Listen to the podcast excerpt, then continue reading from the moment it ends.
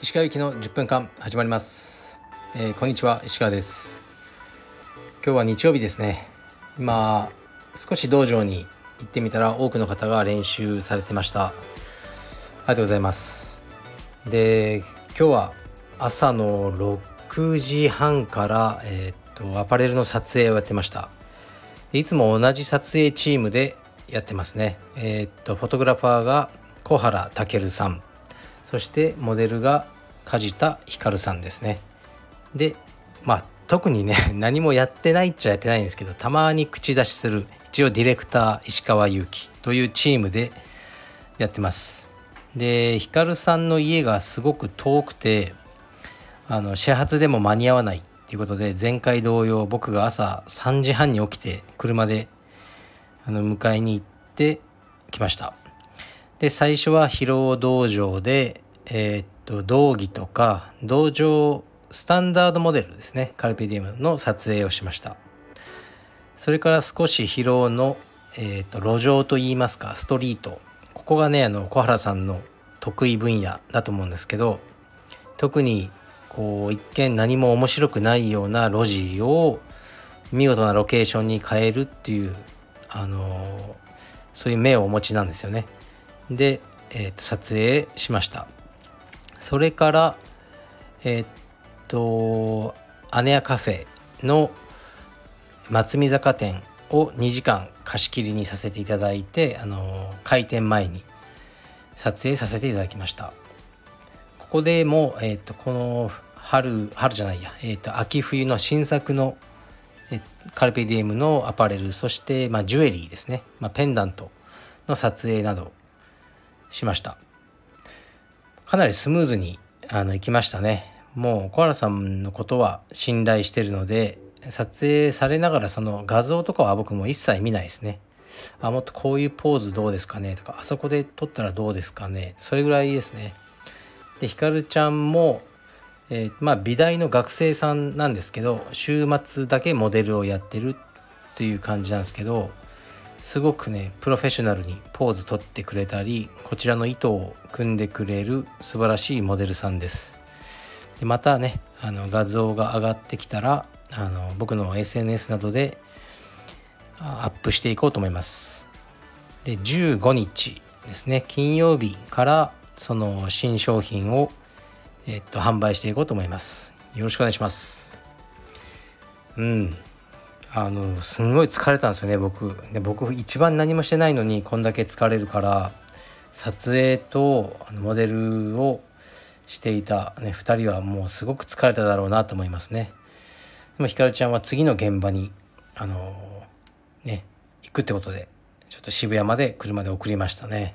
忙しくて結構なことですはいではレターに参ります毎日楽しく聞いています。たまに石川先生が、かっこ、意味はよくわからない、かっこ閉じとおっしゃる内容のレターがあるかと思います。そういうレターは放送時に初見で読まれているのか、既読でいらっしゃるのかお聞かせください。はい、ありがとうございます。レターは一応来たらすぐ読むんですけど、あんまり詳しくは読まない。さーっと読むんですよね。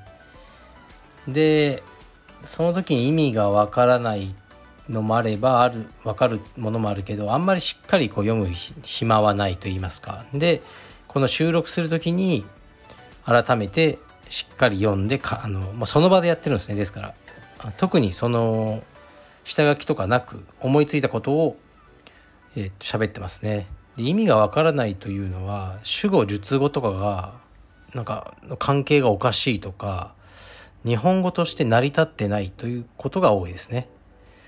はい。そういう意味です。だからその本当にわからないんですよ。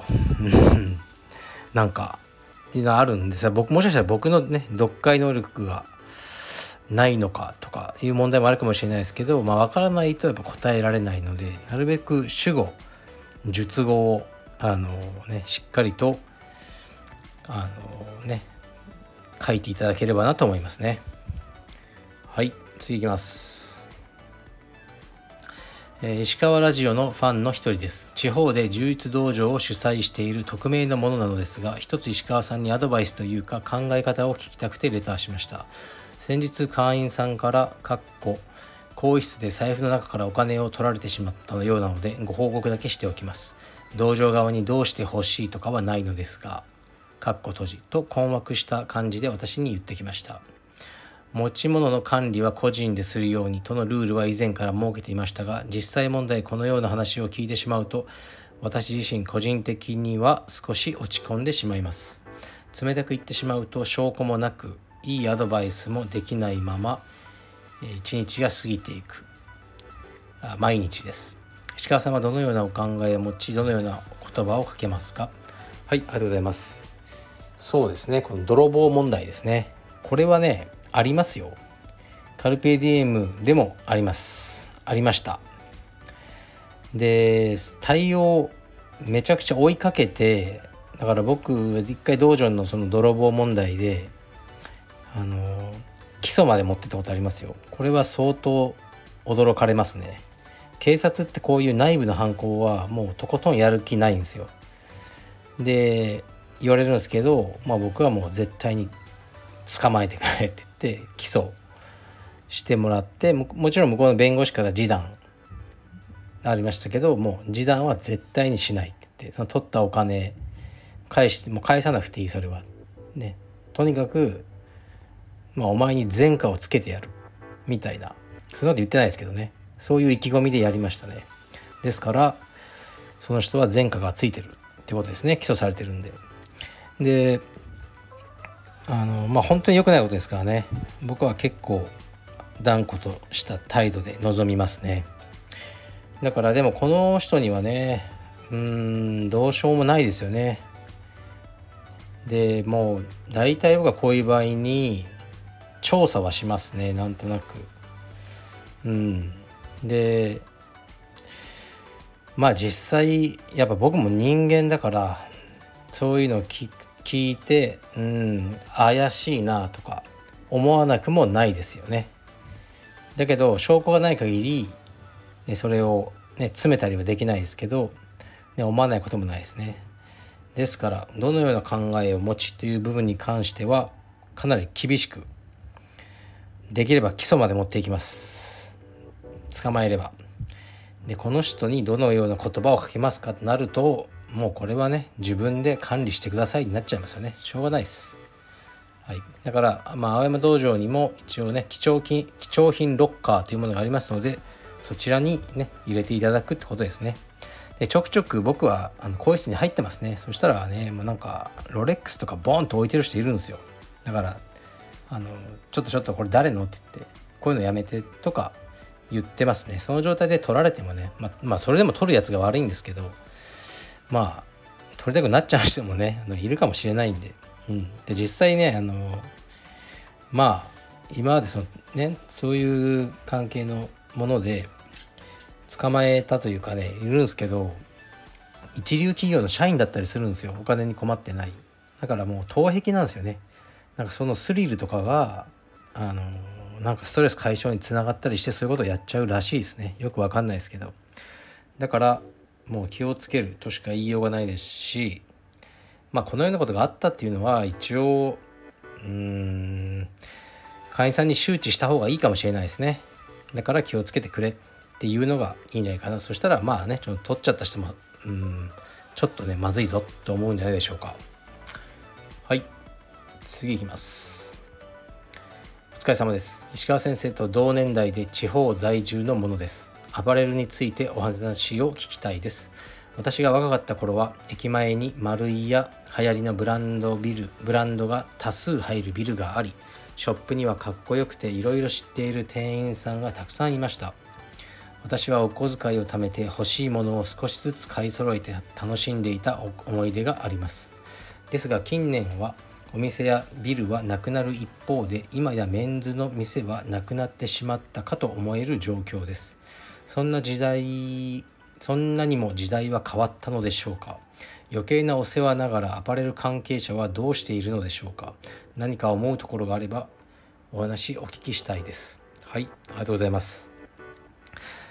確かに僕が若い頃とかはもっとねこう並んで買うようなアイテムっていうのがいっぱいあった気がしますね。実際にそのアパレルの市場規模が数字を見て小さくなってるのかとかそれはわからないですね。でも多分一つ言えるのは分散したと思うんですよね。みんな興味が。だからいろんなブランドが増えて一つ一つの売れる量が減ってるんじゃないですかね。昔はテレビね5チャンネルぐらいを国民全部で見てた。だから一つの総数は大きいじゃないですか。今は YouTube だ。ねなんだ。Netflix だ。いっぱいあるから一つ一つのそのお客さんっていうか見る人が減っちゃってますよね。分散して。でも全部足すと変わってない。